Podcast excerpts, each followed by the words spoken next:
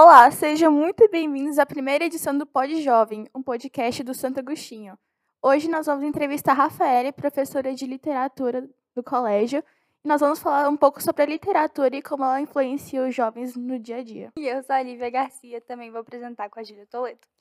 É, a primeira pergunta que a gente tem para você é o que significa literatura? Porque para você deve ter um significado diferente, como você é professora de literatura, né?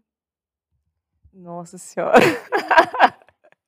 Bom dia, gente. Boa tarde, boa noite. Sei lá que hora que as pessoas escutam um podcast na vida, né?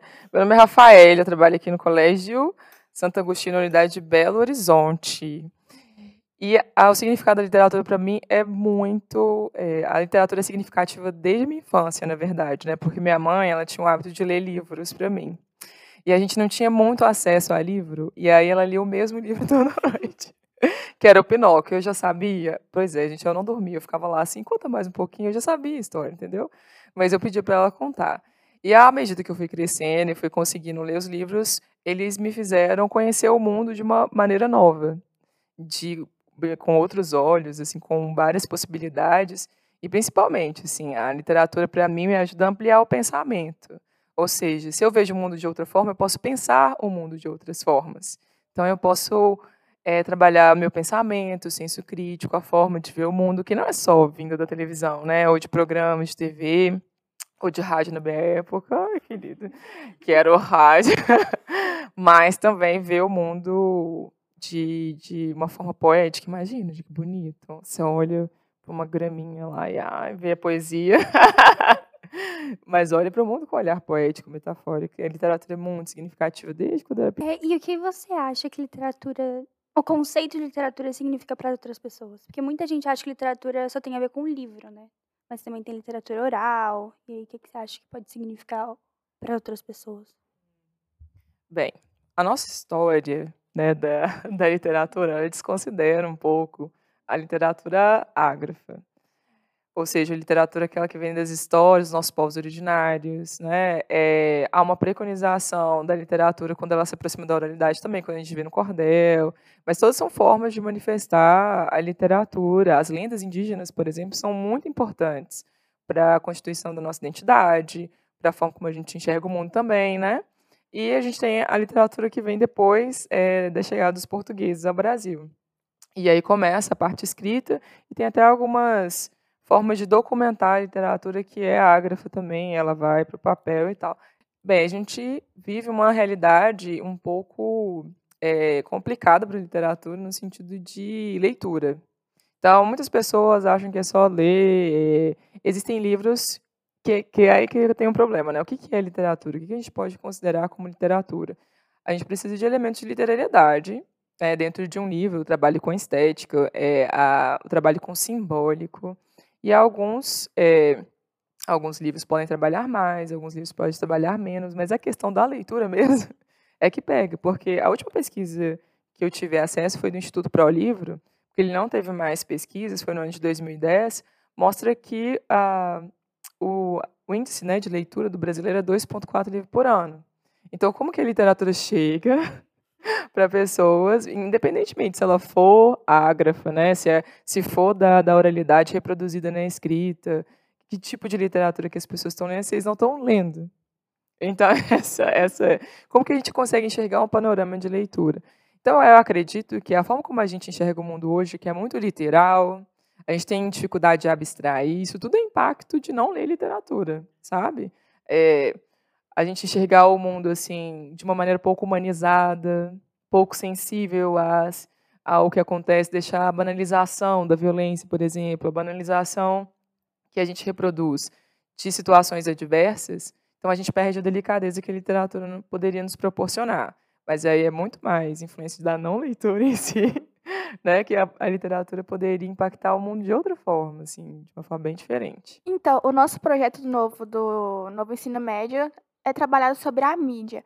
E nós queríamos, queríamos saber se a, a mídia ela atrapalha assim no nosso ritmo de leitura. Por exemplo, nós jovens somos contaminados com as redes sociais. E o que você acha sobre a mídia? Ela pode melhorar os hábitos, por exemplo, como recomendações de influencers? Ou ela pode mais atrapalhar? Qual a sua opinião sobre isso?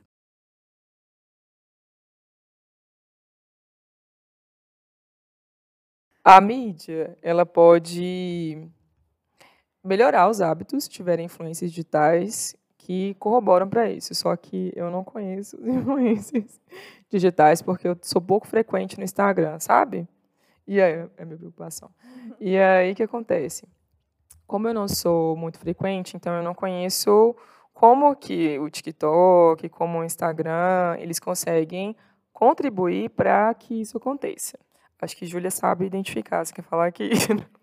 Eu conheço a Bel Rodrigues, ela faz lives na Twitch, que onde ela ela abre uma live assim para os seguidores lerem com ela. Uhum. Ela começa a ler o livro do, na, do outro lado da tela e ela espera. ela lê com os seguidores. Eu não sei se ela lê o mesmo livro ou se lê em níveis diferentes, mas ela fica comentando sobre. Também tem várias páginas no TikTok falando sobre recomendações, inclusive o meu é lotado de livros. Ah, é. E, por exemplo, ap aparece um trechinho de uma, de uma parte do livro, ou a estética dele, a vibe que ele passa. Então, eu acho que nisso a mídia faz um ótimo trabalho para recomendações, mas o que falta é a iniciativa da leitura. Isso, e é aí que acontece. Como eu já mencionei a pesquisa, então, a mídia ela pode influenciar em um, de uma forma sobre o tempo de exposição a algo. Por exemplo, o tempo de exposição à tela, a um TikTok, a um Reels, ele é muito pequeno. Você vê alguma coisa que dura 30 segundos, que dura no máximo um minuto. Acho que é um minuto, não é? O máximo? Agora são três minutos. Três minutos. Que você, e vocês dão, tem paciência de ver alguma coisa em três não, minutos? Três minutos. Pois é. Texto do, do, do Instagram também tem preguiça de ler, às vezes, né? Dependendo do tamanho. E aí o que acontece? Como vocês são estimulados a ver é, elementos novos o tempo todo, isso influencia o tempo de permanência diante de algo que você pode ler. Agora imagine isso num livro. Você pega um livro, você abre o livro e o seu tempo de permanência fica prejudicado nesse sentido de você perceber que você vai passar um tempo maior lendo e entendendo aquilo que você está lendo, principalmente se vocês tiverem que abstrair mesmo o conteúdo, se ele for metafórico, sabe? E aí que acontece é isso. Então, eu acho que a mídia ela pode influenciar de maneira positiva. No entanto, é, a gente tem que separar um tempo de leitura e criar um hábito de leitura, por exemplo. Pegar 30 minutos, 10 minutos, 20 minutos do seu dia para ler e ficar fora das redes um pouquinho. É, isso vai criando hábito. No começo é um pouquinho mais difícil, mas é necessário, é importante para criar essas novas construções, ver o mundo, essas novas realidades, principalmente se você permitir ler literatura. É, nós vivemos numa geração dinâmica, né? Nós estamos sempre acelerados ao, o tempo todo para receber o máximo de informação possível. Então, a leitura tem é algo muito especial pra gente. Uhum. Tipo, ah, às vezes tô comentando com a Lívia, nossa, ontem eu li um livro super bom, assim, com Legal orgulho de ter é. acabado é. um, né? Aham. Sim. Nossa, acabar hoje. É. Atualmente. É. acabar hoje. E a vida de estudante é o tempo todo recebendo informação nova, estourando a cabeça para fazer trabalho, mas tirar um tempo para leitura, para relaxar a cabeça, realmente é muito bom. Uhum. E agora vamos fazer uma próxima pergunta. Uhum. É, sobre a literatura brasileira, você acha que ela realmente ela é reconhecida devidamente? Tem alguma coisa que agrava esse reconhecimento? É, o que agrava o reconhecimento da literatura brasileira é a literatura estrangeira, que ela é mais valorizada. Talvez, eu até pensei numa coisa que é interessante, que é essa ideia que a gente tem de da globalização, né? A questão da, do estrangeiro ser valorizado, daquela vivência do estrangeiro e a gente querer reproduzir. Então, os livros que trazem essa realidade com a linguagem bem jovem, sabe, eles cativam os jovens aqui. Mas nós temos escritores, por exemplo, a Paula Pimenta, que tenta fazer esse trabalho de alcançar a juventude também por meio da literatura. E aí a gente tem um pouco de resistência, porque a nossa BNCC ela prevê a, a, a literatura, o estudo da literatura brasileira e o estudo da literatura estrangeira também, né? É, norte-americana, africana e em sua diversidade. E há um privilégio da literatura brasileira, inclusive a leitura de clássicos. E aí que vem algumas questões, né? A, barreira linguística, a questão da produção daquele texto naquele tempo específico e a identificação da juventude fica um pouco prejudicada. No entanto, se é, a juventude pudesse né, se quebrar essas barreiras, os benefícios iam ser enormes, porque você enxergar aquele tempo que foi produzida aquela literatura, a linguagem, por exemplo, do Guimarães Rosa é incrível, que essa forma de perceber o mundo, de a estética que ele constrói é surreal. Então, se permitir também se dedicar a esses desafios é necessário para a vida do, do jovem. E essa literatura é, que chega, né, que vocês privilegiam, que a gente sabe que há um privilégio dessa literatura por causa dessa linguagem, dessas realidades, que elas possam dar lugar a essa literatura. Mas há uma resistência em entender a literatura brasileira, os contextos brasileiros, talvez em detrimento dessa ideia global, né? E de, de dar uma, um privilégio para o que não é brasileiro. Mas fica aí a recomendação, gente. Literatura brasileira é incrível, nós temos autores incríveis que depois que você lê e vê o que você entendeu, nossa, você tem uma percepção de mundo super sensível, assim, bem diferente. Um, não é novidade que escritores estrangeiros ganham rios de dinheiro, uhum. principalmente com nós jovens, uhum. que queremos ler histórias fantásticas, sim. totalmente fora do nosso cotidiano, sim, sobre sim. fadas, guerreiros. Uhum.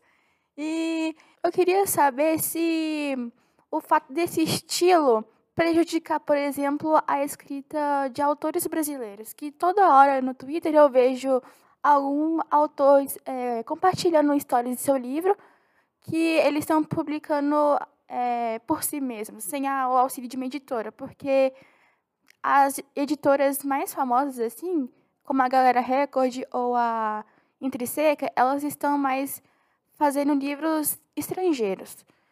E, por exemplo, a editora seguinte, eu conheço ela, eu conheço, e ela já publicou alguns brasileiros, mas eu acho que o foco principalmente está para os estrangeiros. Então, você acha que essa publicação, esse destaque, atrapalha, assim, os autores brasileiros para reconhecer a literatura brasileira? Bem, a questão é do lucro, né? o que, que vai garantir um lucro? E qual o reconhecimento que eles, esses autores estrangeiros têm em relação aos autores brasileiros, né? Então, essa aqui é a perspectiva. Então, como é que uma empresa vai produzir? Porque eu também conheço pessoalmente autores independentes. Eu tenho amigos que são autores, que escrevem livros, e eles têm que levantar financiamento coletivo, ir no Catarse, é, tentar buscar alternativas, justamente isso, porque como é que eu vou gerar lucro para até para uma narrativa, por exemplo, uma, a, a, narrativa ou escrita poética, enfim, independentemente do, do que se quer produzir, se não há um reconhecimento é, regional, ou se for só tipo em uma região específica e não há um reconhecimento nacional. É isso, né? Em que momento que a gente vai abrir o coração para essas escritas brasileiras? Inclusive, existem autores brasileiros que escrevem inspirados em jogos, por exemplo. Eu conheço alguns e é super legal. A gente poder ver esses, esses conhecer esses autores, talvez segui-los nas redes. Eu queria poder citar muitos deles, gente, mas eu sou muito ruim no Instagram e, e, mas se vocês descobrirem, assim, começar a compartilhar, porque eu acho que essa é uma iniciativa legal, assim. Mas é um privilégio mesmo da literatura estrangeira. Esse é um hábito que eu acabei adquirindo, porque eu fico dando RT e é. favorito em, em escritores é, compartilhando a obra deles, porque é só apertar um botão, é coisa de segundos, mas está fazendo um trabalho ótimo. Sim. Inclusive, eu, eu não vou lembrar o nome dele, mas uhum. eu achei um escritor no Twitter que ele escreve é, livros de terror brasileiros. Que legal! Sim, e eu acho muito bonitinho ele é, compartilhando as obras dele, porque dá pra ver que ele tem uma paixão. Então, não custa nada você compartilhar a obra de um autor que está tentando conquistar o seu seu lado, espaço, seu né? espaço na literatura brasileira e compartilhar o seu ponto de vista de histórias, metáforas, insanidades, uhum. porque é, você está ajudando, é, querendo ou não, o autor financeiramente e está ajudando a como influenciar né, ele a continuar a escrever. E é uma, questão, é uma questão de identidade também, né? Olha como é que a gente está construindo a nossa identidade. É importante a gente construir a nossa identidade com base em elementos nacionais também, né? É, infelizmente, muito triste isso, porque mesmo a pessoa tendo muito talento, ela acaba não conseguindo alcançar muitas pessoas por causa de mídia e, né, porque é brasileiro também. Mas, enfim, já tá chegando nas últimas perguntas. E essa pergunta eu tô curiosa para saber, ah. sinceramente. Eu acho que vai ser difícil pra você, porque Sim, você já leu muitos Ah, livros nessa vida. Mas qual é o seu livro preferido e o porquê dele ser? Ai, gente. Pois é, eu tenho muitos livros preferidos, mas eu sou muito apaixonada pelo Gabriel Garcia Marques, pelo mesmo motivo que vocês, porque é literatura fantasiosa. Só que é da América Latina, né? Ele é da Colômbia. Ele escreve uma coisa que chama realismo fantástico. A história é muito viajada. Então, Cem Anos de Solidão, por exemplo, é um dos meus livros favoritos. Mas também nós temos o Grande Sertão Veredas, que é um livro brasileiro que também tem uma estética da escrita que é apaixonante. Então não tem, não tem como não apaixonar pelo Guimarães Rosa em Grande Sertão Veredas, é impossível. Eu poderia ficar dias falando sobre livros aqui. Mas esses dois, porque um é internacional né, e outro é nacional, e representa a nossa cultura latino-americana, são um dos, os, os meus dois favoritos. Esses são enormes, gente. São lindos, lindos demais.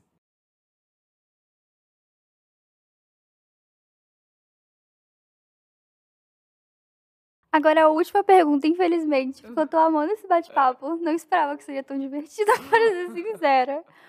É, qual livro você acha que você pode assim, recomendar para os jovens, né? Que agora nossos ouvintes, e, e para a gente também, que o jovem, o jovem ele tem que ler. Você acha que vai ser essencial para a vida dele, ou, sei lá, ensinar alguma coisa para ele? Olha, eu acho. Hoje eu recomendaria vocês lerem Quarto de Despejo da, da Carolina Maria de Jesus.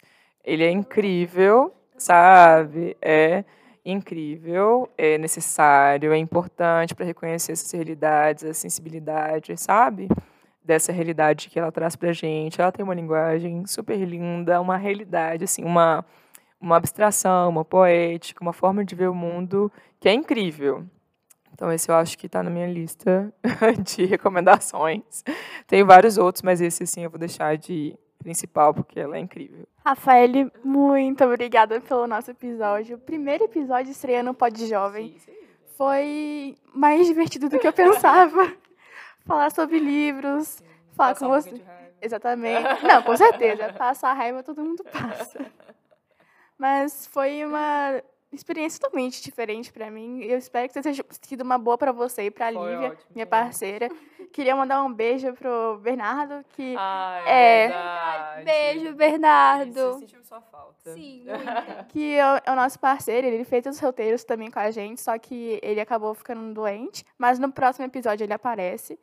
E é isso, a gente queria muito agradecer a sua participação, falar um pouco sobre a literatura, enquanto ela é importante pra gente. E é isso, muito obrigada por aparecer. Ah, Eu que agradeço. É isso, gente. Muito obrigada. Se vocês gostaram, deixa um like, aquelas. é, e Escute o nosso próximo episódio, por favor. Isso, já pode ficar ligado que o nosso próximo episódio vai ser com a Carol, nossa professora de artes. Ah, que legal. É isso então. Tchau, gente.